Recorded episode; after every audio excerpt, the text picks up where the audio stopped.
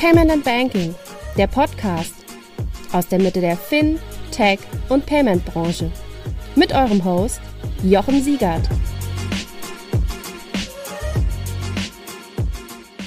Hallo und herzlich willkommen beim Fintech-Podcast von Payment Banking. Hier ist der Jochen und ich habe Claudio Wilhelmert bei mir im Podcast. Und zwar ist er der Gründer von Paydora. Paydora, die jetzt gerade von Doc Financial übernommen wurde. Und äh, das wollen wir besprechen, was Claudio so alles macht, was Paydora macht oder machte und wie das im ganzen Doc Financial-Universum aussieht. Hallo Claudio. Servus Jochen, freue mich, dass ich dabei sein darf.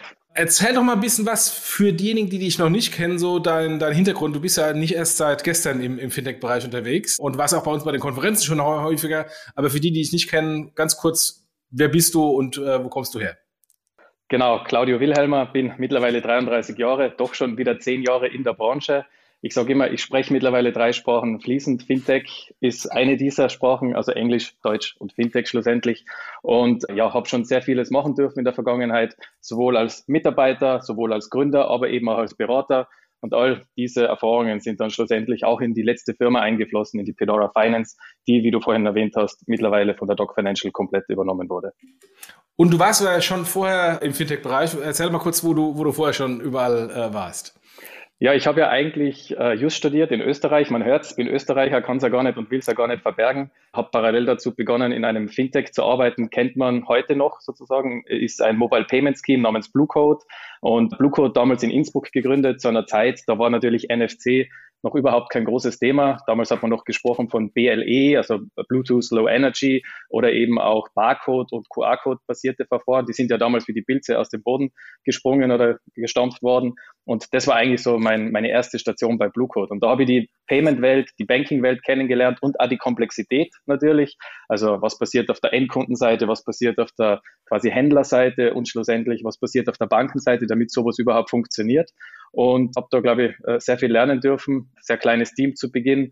Bin dann weiter gewechselt nach Salzburg für Red Bull zu arbeiten. Red Bull immer so meine große ja, Vorstellung und mein, mein großes Idol natürlich auch der Gründer selber, also was das Unternehmerische betrifft. Und habe dann gemeinsam mit einem Mitarbeiter von Red Bull meine erste Firma gegründet, ein Fintech, also keine Überraschung. Hieß damals Sweep in der ersten Welle der Fintechs und das war eigentlich sowas wie eine Challenger-Bank im B2C-Bereich, also für Endkonsumenten. Ähnlich zu der Zeit N26 und eben auch Revolut.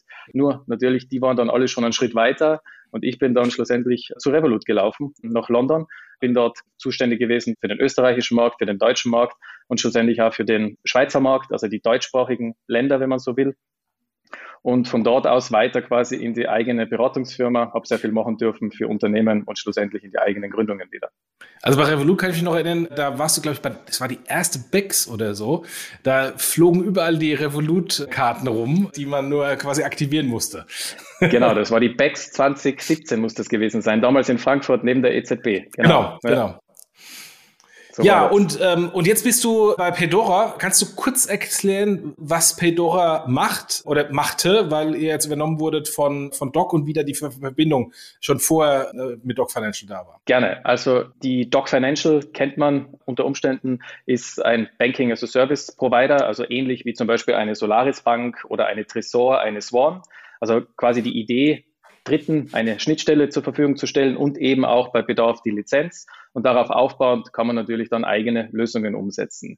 Die Pedora selber ist wiederum ein Unternehmen. Wir haben uns sehr stark mit dem Thema beschäftigt, White Label äh, Angebote in den Markt zu bringen. Das heißt für Unternehmen, also für Kunden, die gar nicht erst selber entwickeln wollen, quasi das Rudi Sorglos Paket zu bieten. Und was wir halt in den letzten Jahren mittlerweile sehen, ist einerseits der Trend hin zu Embedded Finance, also wo wirklich große Unternehmen mittlerweile beginnen, hier Fintech oder zumindest Finanztechnologie-Bausteine in ihre Dienstleistungen einzubauen. Das kann sein ein Konto, eine Karte, bis hin eben im weiteren Sinn zum Zahlungsverkehr, dass das immer relevanter wird.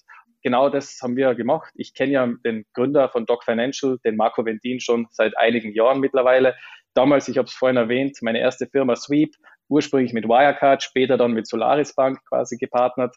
Aus der Zeit kenne ich den Marco und über die Jahre haben wir uns immer quasi begleitet. Marco wurde dann so ein bisschen zu meinem Angel, der mich bei meinen eigenen Gründungen immer wieder unterstützt hat. Und schlussendlich haben wir 2021 unsere Kräfte zusammengeführt, haben ganz bewusst die Pedora als eigenständiges Unternehmen gegründet, um quasi hier den Fokus in der Pedora auf das White Label Angebot zu legen, während sich die Doc Financial fokussiert hat auf die API und die Lizenzthematik. Und mittlerweile sehen wir im Markt einfach, dass es immer und immer mehr Bedarf gibt nach fixfertigen Lösungen. Und so hat sich die Doc Financial im Sommer entschieden, quasi das Unternehmen vollständig zu übernehmen. Die Doc Financial ist ja quasi bis zu dem Zeitpunkt schon unser Hauptgesellschafter gewesen, der uns auch finanziert hat. Und schlussendlich hat es einfach sehr viel Sinn gemacht, diese Kräfte zu bündeln. Und ja, so bin ich jetzt in einer neuen Rolle bei Doc Financial als Chief Commercial Officer und verantwortlich für die Marketingseite, aber auch die gesamte Vertriebsseite. Ja. Und die, und die Übernahme ist die, ist die cash-basiert gewesen oder hast du einfach dann Aktienanteile getauscht von, von der alten auf die neue Gesellschaft? Genau, hat im Grunde zwei Komponenten. Die eine ist quasi die Übernahme der Anteile, also quasi die Cash-Komponente und die Equity-Komponente, also in dem Sinn Beteiligungen an der Doc Financial ist eben genauso ein Teil von dieser, von dem Deal. Ja. Okay, jetzt kennen viele vermutlich äh, die Solaris Bank und, und Marco aus seiner Rolle von der Solaris Bank. Dadurch, dass Doc Financial und, und du mit deiner Company ja ein bisschen später kamen, hattet ihr natürlich die Chance, sowohl auf, auf der Pedora-Seite als auch auf der Doc Financial-Seite so ein bisschen von den Erfahrungen und den Lehren von der äh, Solaris Bank zu partizipieren und es insofern anders zu machen. Was ist insofern da anders zu dem Modell, was wir heute von der Solaris Bank kennen? Und wo differenziert ihr euch da oder wo seid ihr äh, vergleichbar? Ja, also wenn man auf den Markt schaut, ich sage immer, es gibt so die drei Wellen Fintech. Also vielleicht muss man zunächst einmal Fintech definieren. Also es gibt ja das Fintech an sich, also das Unternehmen mit der Idee, das eben dann skaliert, Venture Capital finanziert wird und entweder durch die Decke oder gegen die Wand fährt. Und das andere Thema ist quasi Fintech als wirklich Bewegung im Markt. Also das ist einerseits ein Mindset in Unternehmen, lange Zeit vielleicht eher wirklich in der Startup-Welt vorhanden, dann übergeschwappt in die Bankenwelt und jetzt schluss, schlussendlich kann man sagen, kommt es auch in äh, Bereichen an, die zunächst einmal gar nicht verbunden werden würden mit dem Thema Finanztechnologie. Mhm. Und was sieht man in den letzten Jahren? Die Solaris Bank ist sicherlich so aus der ersten Generation der Banking as a Service Provider.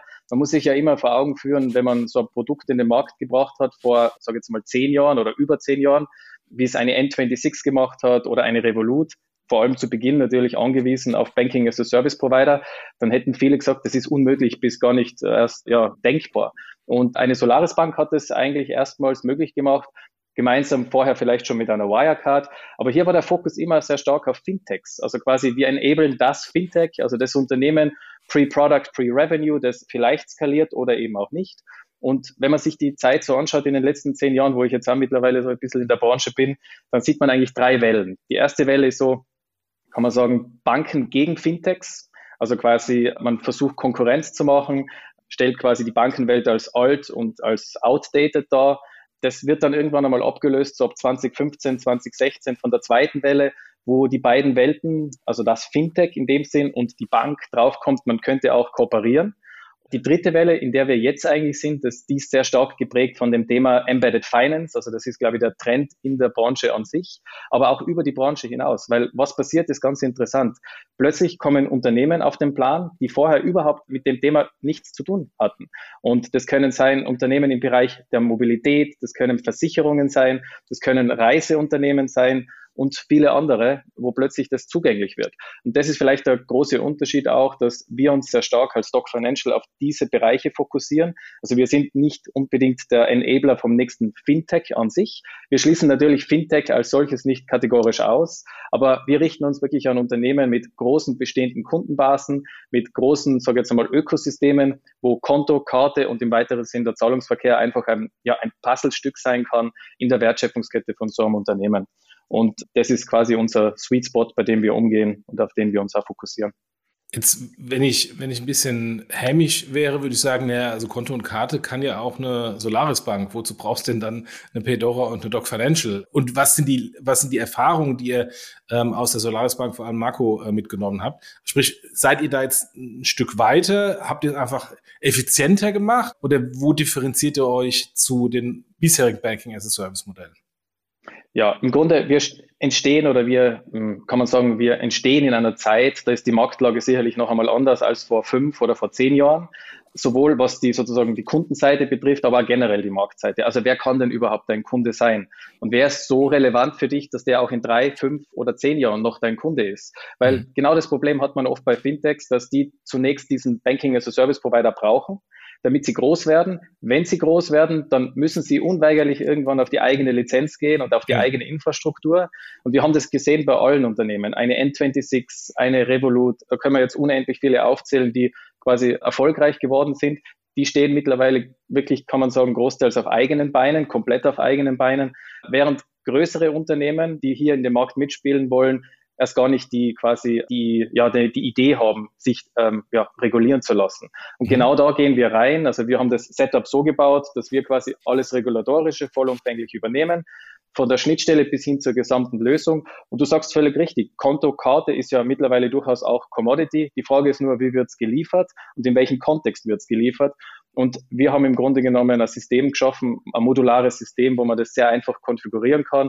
Und wir reden bei uns nicht von Go-to-Market-Zeiten von, ich sage jetzt einmal, sechs oder zwölf Monaten, 18 Monate. Und ich habe das alles schon gesehen, auch mit meinen eigenen Gründungen, wie schwierig und wie langwierig sowas sein kann, obwohl es schon Banking as a Service gibt. Die Erfahrungen von Marco, von mir, aber auch vom gesamten Team, wir haben ja sehr viel Erfahrung aus der ehemaligen Sofortüberweisung, Klarna, Fintech Systems und, und so weiter mit dabei die haben wir da einfließen lassen, um die Plattform so zu bauen, dass man eben schnell starten kann und relativ zügig auch Umsätze damit generieren kann. Ja. Wenn ich mir, wenn ich mir jetzt mal Kartenmodelle anschaue, da gab es ja sehr viele Fintech-Kartenmodelle, die dann der Karte ergänzt wurden und es ganz klassische, bevor es Fintech gab, war dieses Co-Branding, also dass der ADAC, die Lufthansa, Sixt und Co. ihre eigenen Karten rausgegeben haben. Könnt ihr sowas auch, also dieses Co-Branding-Modell, dann vielleicht für den Longtail, die jetzt nicht äh, ganz spezielle Anforderungen an eine Großbank haben, ähm, sondern dass dann halt auch kleinere Läden, kleinere Startups und kleinere Marktplätze embedded-mäßig ihre Karte äh, da sich über euch ausstellen lassen? Genau, also im Grunde geht es immer darum, wir suchen immer Unternehmen, die wir für uns als Multiplikator funktionieren. Das heißt, bestehende Kundenbasis, bestehendes Ökosystem, wo wir eben hineinpassen. Äh, über die wollen wir natürlich auch skalieren. Das ist, glaube ich, mittlerweile einer der effizientesten Wege. Wir haben kein eigenes Produkt im Angebot als eigene Brand. Wir sind immer im Hintergrund. Das heißt, uns als Produkt sieht man in dem Fall nicht, sondern lediglich regulatorisch, sofern unsere Lizenz eben zum Einsatz kommt. Man kann natürlich auch zu uns kommen und die eigene Lizenz mitbringen. Auch kein mhm. Problem. So modular ist es gebaut. Ist auch ein großer Unterschied zu bestehenden oder anderen Banking as a Service Providern, wo das miteinander sehr stark verschmolzen ist ja. und so gar nicht möglich ist. Aber im Grunde genommen ist genau das die Idee, dass äh, ein Unternehmen, was in diesen Markt hinein will, sehr einfach starten kann. Wir machen etwas sehr Komplexes sehr einfach. Das ist im Hintergrund nicht einfach, etwas Komplexes so zu machen, dass es nach vorne hin einfach funktioniert. Aber genau darin liegt ja die Magie. Und das ist im Grunde genommen der Ansatz, den wir bei Doc Financial fahren. Und wichtig ist, natürlich kann der Kunde zu uns kommen und sagen, ich baue mir das alles selber, ich nehme die Schnittstelle und die Lizenz oder er sagt, eigentlich habe ich gar nicht das Interesse, ich, ich nutze quasi die Fedora-Lösung, also die heutige Plug-and-Play-Lösung von Doc Financial und kann so quasi auch sehr schnell in den Markt gehen. Ja. Okay. Ist es Anführungsstrichen nur Konto und Karte oder seid ihr auch im, im Lending-Bereich, wo ihr gerade bei Embedded Finance sehr viel, sowohl auf der Retail-Seite als auch auf der Corporate-Seite äh, sehr viel passiert gerade? Ja, Stand heute kann man sagen, ist es sicherlich Konto, Karte und im weiteren Sinn Zahlungsverkehr. Das mhm. sind so quasi plakativ die Themen, die man sehr schnell greifen kann und mit denen man, du hast da vorhin erwähnt, das Thema Karte ist ja in den letzten Jahren ja sehr stark aufgepoppt. Da muss man immer schauen, wo ist der Fokus darauf. Wir haben sowas wie die Interchange-Regulierung. Natürlich ist unser Fokus auch dahingehend eher auf B2B-Modellen, also quasi wirklich auf solche, die für uns sowohl von der Geschäfts-, also vom, vom Commercial-seitigen als auch von der Compliance-Seite her sozusagen um einiges effizienter abgebildet werden können. Aber wir schließen natürlich das B2C-Thema keineswegs aus es muss nur immer im richtigen Kontext stattfinden.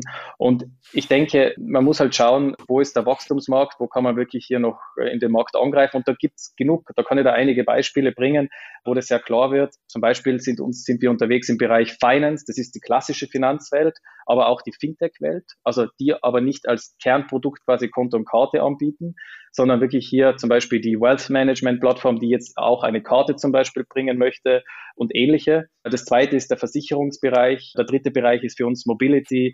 Der vierte Bereich ist im Travel-Bereich und der fünfte ist ganz spannend, aktuell in aller Munde, in Deutschland vor allem, ist das Thema Government.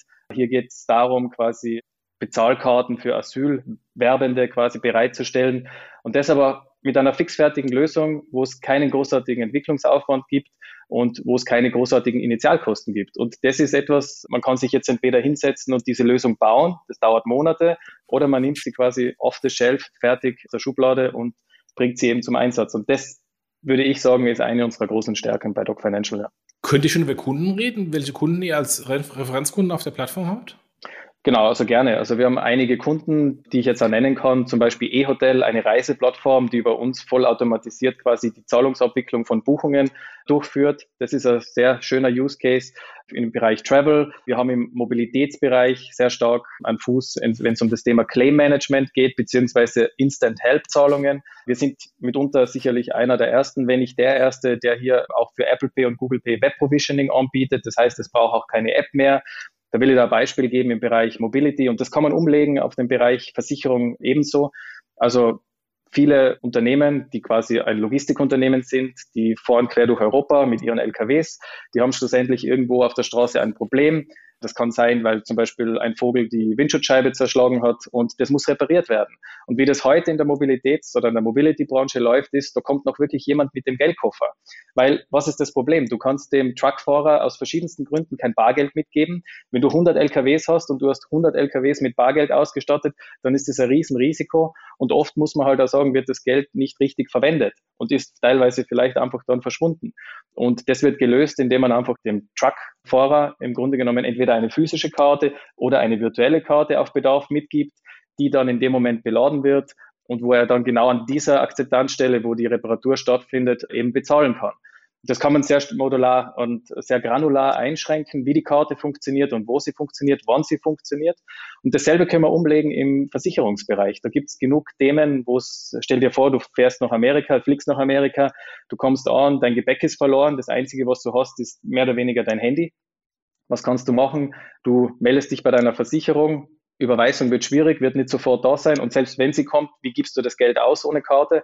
Und der Mann mit dem Geldkoffer wird unter Umständen auch nicht rechtzeitig kommen. Also was macht man? Die Versicherung kann mit Hilfe unserer Technologie sehr einfach dem Kunden eine virtuelle Karte auf das Telefon pushen, die er dann mit einer Apple Wallet oder eben einer Google Wallet eben ganz normal in Amerika einsetzt. Und das sind sehr starke Use Cases in den Bereichen und die ich vorher erwähnt habe, also so sage jetzt Mobility, Travel, Finance und schlussendlich eben auch Government und, und so weiter. Ja. Also genau dieser, dieser Fall mit äh, verlorenem Gepäck oder Flug storniert und ich habe bekomme eine Gutschrift von der Airline, der ist ja äh, nicht, nicht wirklich neu, das gab es früher auch schon, nur war genau das Problem, wie kommt dann das Plastik an den Kunden? So, und dann gab es dann Riesenprozesse, dass dann hier bei den, äh, bei den Airlines irgendwie Prepaid-Karten, also äh, noch nicht aktivierte Plastik-Prepaid-Karten überall rumlagen, dann waren sie leer, dann konnte man, obwohl man äh, das dem Kunden geben wollte, ihm die Karte nicht geben. Insofern ist ja die Provisionierung über, über Apple Pay perfekt, weil ich habe nur mein Telefon, habe dann sofort die Karte und kann auch im stationären Handel sofort einkaufen gehen. Genau, und der Trend hin zur virtuellen Karte, der ist ja immer stärker. Also die Plastikkarte hat nach wie vor die volle Berechtigung und es gibt genug Einsatzmöglichkeiten, vor allem im täglichen Leben. Aber dort, wo es schnell gehen muss und wo man die Karte nur für den einen Einsatz braucht zum Beispiel oder für limitierte Zeit, wo das Geld aber sofort zur Verfügung stehen muss, da ist dieser Anwendungsfall und diese Art der Abwicklung natürlich optimal. Und da gibt es viele, viele Themen, wo das eben in Zukunft noch viel, viel relevanter wird und wo man nicht erst quasi Plastik produzieren, Plastik verschicken muss und dann Zeit verstreicht. Das ist einfach, glaube ich, der, die Zukunft, ja. So, und wie ich dich verstehe, ist dann quasi euer Modell, ich habe eher so einen Standardansatz und customize den quasi nur im Frontend und im, im Branding, aber hinten dran ist im Grunde immer das gleiche Produkt. Anders als beispielsweise bei der Solaris Bank, wo ich ja einen sehr individualisierten customized Einsatz oder customized Anbindung im Bereich Kontokarte habe. Genau, also man muss es vielleicht auf zwei Ebenen sehen. Es gibt quasi die Ebene der reinen API, also quasi der Programmierschnittstelle und der Lizenz. Da steht die Welt natürlich voll offen. Alles, was quasi innerhalb des regulatorischen Rahmens passiert, ist möglich. Man muss es aber natürlich auch selber bauen in großen Teilen, weil umso individueller die Lösung ist, umso besser ist es natürlich auch der Rat an den Kunden, es selber zu bauen, weil diese Granularität, die kriegt man dann nur zusammen, wenn man es wirklich selber in die Hand nimmt. Aber für diese Fälle, wo quasi ähm, unser Standardangebot, also quasi unsere jetzige Plug-and-Play-Lösung, also das, was Pedora vorher entwickelt hat, eingesetzt werden kann, da ist es wie, ja, kann man sagen, ein Lego-Set, ein modulares System, bei dem man entweder Dinge dazu nimmt oder wegnimmt.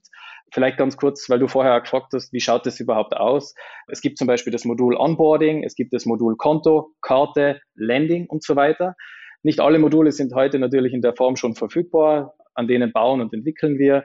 Vielleicht vom Setup her, wir operieren heute quasi unter einer Luxemburger Lizenz, das heißt eine Luxemburger E-Geld-Lizenz mit einer Mastercard Principal Membership und können quasi hier im Rahmen des E-Geld-Themas quasi unsere Geschäfte anbieten. Aber darüber hinaus geht es natürlich auch um das Thema Lending. Zur Gruppe gehört ja unter anderem auch der Kreditvermittler Compeon, also quasi eine Vermittlungsplattform, über die mehrere Banken angeschlossen sind und eben Unternehmen darüber eben Kreditangebote beziehen können. Und das bringen wir alles in einen Kontext, sodass das am Ende, also kann man sagen, fertig konfiguriert, eine, sage jetzt einmal, zugeschnittene Lösung für den jeweiligen Anwendungsfall ist. Ja. Okay, okay. Wie kommt ihr an die Kunden? Also bei der Solaris Bank war es so extrem viel Marketing bei der Money 2020 und plötzlich waren die in aller Munde bei den Fintechs. Vorher bei der Wirecard genau das Gleiche, bei der Wirecard Bank als letztendlich Anbieter für auch White Label Banking. Wie löst ihr das Problem der Kundenansprache? Ja, das eine ist sicherlich einmal ein sehr starker Outbound an sich. Jetzt haben wir den großen Vorteil, dass wir sehr erfahrene Leute im Management haben, die in den letzten Jahren das Thema Banking as a Service schon nicht nur einmal, sondern mehrmals aufgebaut haben. Ja. Auch das Netzwerk natürlich entsprechend vorhanden ist. Aber wir müssen natürlich sehr spitz mit unseren Use Cases an die jeweiligen Unternehmen herantreten. Das ist der eine Teil mit dem Thema Outbound. Dann haben wir natürlich noch mehr und mehr das Thema Inbound umso mehr wir sozusagen sichtbar sind, umso mehr Produkte wir am Markt haben, umso mehr kommt natürlich auch auf uns zu. Ja. Das ist sicherlich ein Schlüssel auch für die nächsten Monate, wo wir noch stärker werden wollen. Und ich denke, das ist ein Mix aus, aus Netzwerk und quasi aus dem, was am Markt sichtbar ist und wie man halt quasi rund um das Attraktion aufbauen kann. Ja. Und das Ganze macht ihr in welchen Jurisdiktionen? Also in, in Dach oder könnt ihr gleich dann das ganz paneuropäisch machen? Also ich bin jetzt eine deutsche Company und will es eben nicht nur von meinen deutschen Kunden, sondern auch in Spanien oder in Griechenland machen. Bietet ihr es auch an oder sagt ihr, ihr könnt, wir können uns nur auf beispielsweise Dach oder Deutschland fokussieren? Ja, also da wesentliche Punkt ist der, wir müssen da wieder trennen, das Regulatorische vom Technischen. Also technisch quasi sind wir relativ grenzenlos. Also jeder, der quasi mit seiner Lizenz kommt, kann auch unsere quasi Technologie verwenden, unabhängig also von der Jurisdiktion. Auch, global, okay. genau wenn es um die Lizenz an sich geht, hängt es immer davon ab, welche Lizenz bringst du jetzt mit oder nutzt du von uns. Wenn du unsere Lizenz verwendest, das ist eine Luxemburger Lizenz, die quasi gepassportet ist, also in allen europäischen Staaten zum Einsatz kommen kann, dann ist der europäische Rechtsraum, also der EEA-Raum, also die Europäische Wirtschaftsgemeinschaft ist quasi unser, oder Wirtschaftsraum ist unser unser Markt. Aber wir fokussieren uns schon sehr stark auf einzelne Märkte und darunter ist natürlich Deutschland einer der zentralen, keine Frage. Okay. Jetzt hast du, jetzt hast du gesagt, es gab diese, diese starke Wellenbewegung und im Moment ist eher diese Embedded Finance und auch äh, Kollaborationsumgebung mit Banken, wo auch letztendlich ihr Bank- oder Financial Services Angebote integriert in Trittangebote.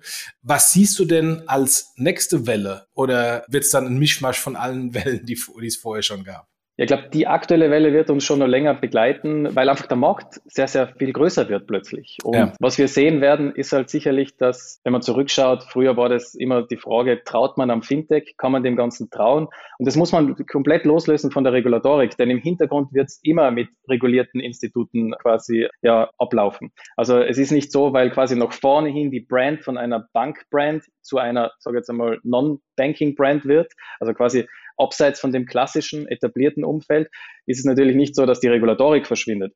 Das heißt, was wir sehen werden, ist, wir werden halt viel mehr Embedded Finance Dienste sehen, wo Bankdienstleistungen eingebunden sind. Das ersetzt natürlich bei weitem nicht jede Bank, also äh, auch schon, wenn man schaut, Systemrelevanz und so, also wie das ganze globale System funktioniert, kann es ja schon gar nicht ersetzt werden. Mhm. Aber nach vorne wird es sicherlich ganz andere, in einer ganz anderen Wahrnehmung sein.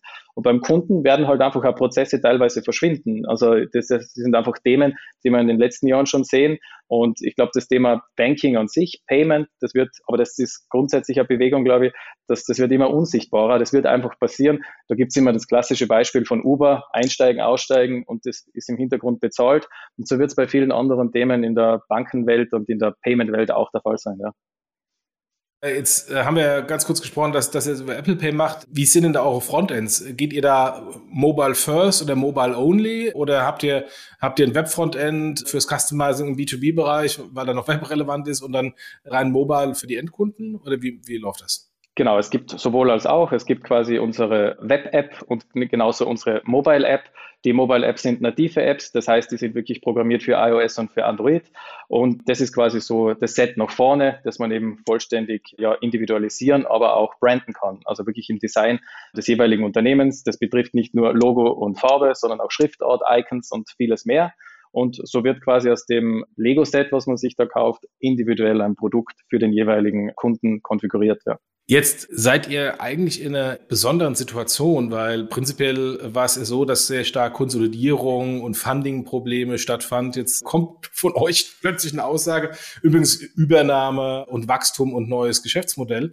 Wie schaut ihr denn auf die aktuelle Konsolidierung, Investitionszurückhaltung im Fintech-Bereich drauf, wo ja eigentlich eher Kostenreduktion und Profitabilität oder schnelle Profitabilität relevant ist, um überhaupt noch Geld zu bekommen. Habt ihr euch davon abgekoppelt? Seid ihr schon profitabel? Wie, wie sieht das aus? Genau, also völlig richtig, wie du sagst, aktuell die Marktlage im Finanztechnologieumfeld, also Fintech, also quasi VC-seitig, also wer finanziert welche Unternehmen, die ist natürlich nicht mehr ganz so leicht wie vor einigen Jahren. Also vielleicht vor zwei, drei Jahren war das alles noch viel leichter. Da spricht man immer so vom Hype, der mittlerweile ein bisschen abgeklungen ist. Ist natürlich auch völlig gesund, also dass jede Branche nicht unendlich wachsen kann. Ich habe es ja bei Revolut gesehen, plötzlich war die Firma 33 Milliarden wert. Äh, ich bin oft nach London gekommen und habe mir gedacht, was ist hier eigentlich 33 Milliarden wert? Jedes Mal war, ein neues Stockwerk mit Mitarbeitern dabei, aber das alleine erklärt es ja nicht. Und bei uns, wir haben halt diese Situation bei Doc Financial, die Doc Financial ist sehr gut finanziert, einerseits durch die Investoren im Umfeld, also quasi auch einer der Gründer von PPRO. Dazu muss man wissen, die Doc Financial entsteht ja eigentlich aus dem Umfeld der ehemaligen PPRO. PPRO wurde gekauft von PayPal und der Issuing-Teil, der ist quasi übrig geblieben und aus dem wurde dann die Doc Financial geformt. Und da sind wir sehr gut aufgestellt. Wir haben auch noch Bestandsprodukte im Portfolio, die natürlich für uns auch noch gewisse Umsätze natürlich darstellen können. Und so sind wir gar nicht so sehr abhängig von dem Venture Capital Thema. Die Pedora genauso war von Anfang an finanziert über die Gruppe, also über die Doc Financial. Und schlussendlich muss man halt sagen, das Zusammenführen macht für uns aus, ähm, sage jetzt mal, aus Marktsicht absolut viel Sinn, weil wir haben vorher schon gemeinsam Vertrieb quasi getätigt und da ist einfach der Punkt, dass wir sehr oft gemerkt haben, dass dieses Plug and Play, also die fixfertige Lösung, aktuell sehr starke Nachfrage hat und da macht es natürlich Sinn, wenn man die Sachen zusammenlegt. Aber wie du sagst, also ich glaube, der Markt an sich, und wir sehen das immer wieder, es gibt genug Pleiten in dem Sinn, Insolvenzen, was ja per se nochmal nichts Schlimmes ist. Also es ist halt alles Venture und Risiko. Man versucht was, man baut was auf, ohne probieren wird es nichts werden. Und ich habe das auch schon alles erlebt in meiner Zeit als Gründer. Also ich habe alles schon erlebt, von der Insolvenz bis zur Liquidation bis zum Verkauf. Und das ist halt Teil davon und momentan kriegen es halt viele ab. Und ich denke, wir haben hier halt vielleicht ein bisschen, ich will nicht sagen komfortable Lage, aber eine etwas unabhängigere Lage von der Venture Capital Welt. Ja, da könnt ihr sehr, sehr froh sein zum aktuellen Zeitpunkt. Ja. Absolut. Man ähm, muss ja eine Sache vielleicht kurz dazu ja. sagen. Also Venture Capital ist ja, es ist nach wie vor hier. Es ist nur zurückhaltend. Und man darf nur eines nicht glauben. Natürlich spricht ein VC mit dir, weil der Dealflow muss aufrechterhalten werden. Also keine Frage. Gespräche werden geführt. Nur sie sind halt nicht mehr so schnell in Entscheidungen wie zuvor noch. Man kriegt auch nicht mehr ganz so leicht quasi diese Mechaniken zusammen. Also FOMO in dem Sinn. Wenn der eine aufspringt, dann springt der nächste auf. Und das war bei Revolut damals, habe ich das ja aus, ersten, aus der ersten Reihe miterlebt. Das war natürlich Wahnsinn. Und das, glaube ich, haben halt momentan die klassischen, sage ich jetzt mal, Fintechs nicht mehr und die etablierten Firmen, an die wir uns dann natürlich auch vom Produkt richten, die sind nicht abhängig vom Venture Capital. Also in dem Sinn eine Eurovac zum Beispiel, ein Kunde von uns im Mobilitätsbereich, eine Metro zum Beispiel, ein Kunde von uns, die haben natürlich ähm, ja, ein anderes Setting als ein Fintech. Ja. Genau deswegen ist auch Fintech für uns weniger spannend als die etablierte, sage ich jetzt einmal, ja, Old Economy. Ja. Und das hilft euch natürlich auch auf der Ertragsseite, weil äh, ich, ich sage mal so, wenn, wenn die Fintechs alle äh, Schnupfen haben, hat die Solaris Bank eine Lungenentzündung, weil natürlich da alle Entwicklungen, angefangen von rückgängigen Umsätzen bis Insolvenzen, da aufschlagen. Und wenn ihr natürlich nicht in diesem, in diesem extremen Fintech-Ökosystem äh, wie die Spiele im Netz hängt, sondern als Fintech-Anbieter außerhalb des Fintech-Ökosystems aktiv seid, habt ihr natürlich auch nicht die Fintech-Probleme, dass dann ihr mittelbar von den Fundings eurer Kunden noch betroffen seid. Genau. Ich glaube, was wir haben, ist im Grunde genommen vielleicht längere Sales Cycles, weil wir in größere Organisationen verkaufen. Ja. Das heißt, größere Firma, die braucht halt entweder oder durchaus länger in der Entscheidungsfindung. Dafür, wenn man einmal, sage ich mal, drinnen ist, dann ist man auch drinnen und dann ist man in einem relativ sicheren Umfeld. Man muss fairerweise sagen, die Solaris Bank ist natürlich mit Fintech groß geworden, hat sich mittlerweile auch etwas genau, umorientiert. Genau, ja. Und das bringt einfach das Marktumfeld mit sich. Ja. Also auch die Solaris Bank weiß, dass der Fintech-Drops für den Moment eher gelutscht ist, ja. aber der kommt da wieder. Also da bin ich fest davon überzeugt, Fintech kommt da wieder. Es ist halt wie immer im Leben, mal geht's auf, mal geht's ab. Und genauso ist es eben da. Absolut. Was sind denn die Trends, die ihr so seht, A, in den Gesprächen mit den Kunden, als auch generell für, für die Company, wie es mit der Company weitergeht? Also ist Blockchain und Krypto ein Thema für euch oder haltet ihr euch da raus als Beispiel? Ja, schon durchaus, aber für uns ist quasi wirklich aktuell wirklich das Klassische im Vordergrund. Mhm. Also es geht sehr stark quasi die Plattform, also wir haben zwei Themen, die wir groß aufbauen. Das eine Thema ist wirklich, ja, muss man wirklich sagen, weg von dem klassischen Banking as a Service. Also wir sind weder ein Banking as a Service Anbieter der ersten Generation und eigentlich auch nicht wirklich der zweiten Generation, sondern wir positionieren uns sicherlich sehr stark oder stärker als, sage jetzt einmal, Zahlungsverkehrsinfrastruktur und der zweite wesentliche Bereich für uns ist natürlich das Thema Compliance as a Service, also wirklich auch Onboarding as a Service. Und da sind unsere Produkte genutzt von klassischen etablierten Banken, die unsere Lösung verwenden zum Onboarden von Kunden. Und das entsteht aus einer eigenen, aus einem eigenen Bedarf heraus. Denn die Historie von unserer Firma zeigt halt auch, wie schwierig und komplex es sein kann, Unternehmen quasi anzuborden. Und wir haben einfach intern eine eigene Lösung gebraucht und gebaut, die wir mittlerweile auch an Dritte anbieten. Und Banken und immer mehr sind GWG verpflichtet oder zumindest so verpflichtet. Das geht hin über die Branche hinaus sogar. Hm, ja. Das kann sein der Notar, das kann sein der Immobilienhändler. Also ganz, ganz viele, die mehr und mehr quasi hier äh, identifizieren müssen, verifizieren müssen. Und diese Lösung bieten wir eben auch an, aber natürlich alles Schritt für Schritt. Wichtig ist, wie in jeder Firma, Fokus, weil alles zugleich geht nicht und verzetteln kann man sich schnell. Also geht es einfach darum, jetzt die richtigen Sachen zu machen und schaut, glaube ich, für 2023 einmal ganz gut aus und 2024 ist dann natürlich für uns die nächste Phase des Wachstums, also ohne Frage. Also was, was ich sehr positiv an euch finde, jetzt auch im Gespräch mit dir, ist, ihr denkt nicht, was ist der nächste Hype von übermorgen und springt da schon drauf, sondern ihr geht eigentlich extrem konservativ vor und sagt, ich mache Embedded Financing mit etablierten Produkten, den, die es auch schon immer gibt, nur halt in einer besseren Integration und das mit etablierten großen Playern. Das ist natürlich eine, eine ganz andere Value Proposition als ich versuche hier auf der ersten Welle zu surfen von dem nächsten Fintech-Trend, äh, der da kommt. Ja. Aber es ist auch eine gesundere, äh, deutlich gesündere, finanziell gesündere Ansatzpunkt für euch. Absolut. Die Frage ist immer, wie getrieben ist man und wer treibt einen durch den Markt? Also ja. ist es der VC, der dich treibt oder kannst du wirklich nachhaltiger was aufbauen? Ja. Und für uns ist ja, was das Thema des Teams betrifft. Also wir sind ja natürlich ein Stück weit kleiner als vielleicht die großen Banking as a Service Anbieter, die man so kennt. Aber wir können halt mit einem Team von aktuell circa 130 Leuten auch stark wachsen. Auch jetzt durch die Übernahme von der Bedora sind noch einmal um die, ja, gut 20, ein bisschen mehr wie 20 Leute dazugekommen, aber können dann natürlich auch um einiges, sage ich jetzt einmal, äh, effizienter arbeiten.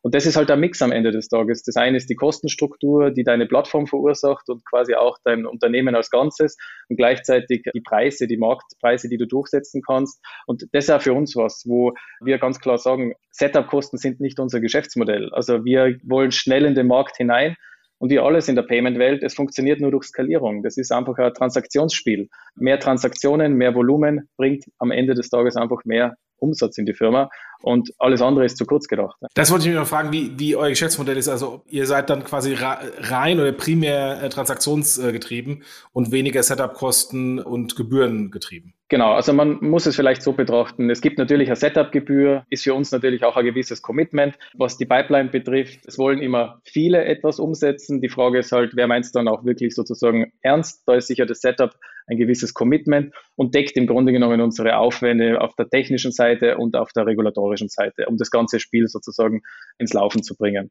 Das andere Thema ist natürlich, wie skaliert das Ganze? Ganz klassisch natürlich wie beim Banking as a Service bekannt. Es gibt Konto, es gibt Karte, es gibt Transaktionsgebühren.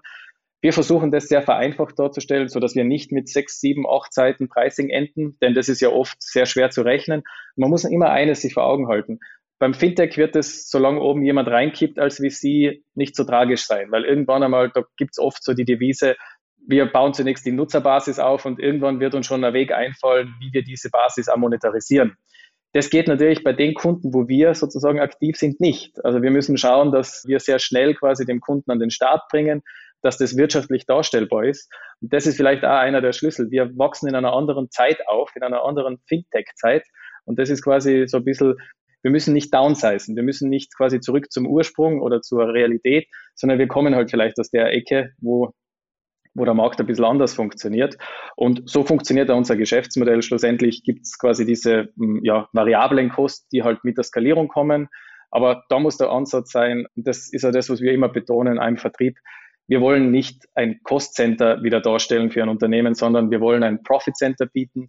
Nur so können wir überhaupt existieren und erfolgreich werden. Weil über kurz oder lang, wenn du Geld kostest und nicht irgendwo durch interne Prozessoptimierungen bei dem Partner quasi das berechtfertigen kannst, dann wird dein Produkt da nicht lang am Markt sein oder dieses gemeinsame Produkt nicht lang am Markt sein. Und das ist eben einer ja, der Schlüssel. Ja, spannend. Also ich habe hab sehr viel gelernt, weil ich, ich sehe immer die Pressemitteilungen und sehe, was, was Marco bei Doc da alles schon umgesetzt hat, aber man, man sieht nicht so viel aus der Fintech-Brille. Kein Wunder, wenn ihr nicht im Fintech-Bereich unterwegs seid oder so stark.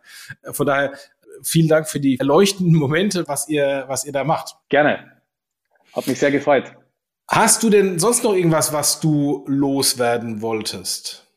Ja, ich bin immer sehr interessiert daran, mich mit Leuten auszutauschen. Also wer Interesse hat, einfach vielleicht bei LinkedIn anschreiben.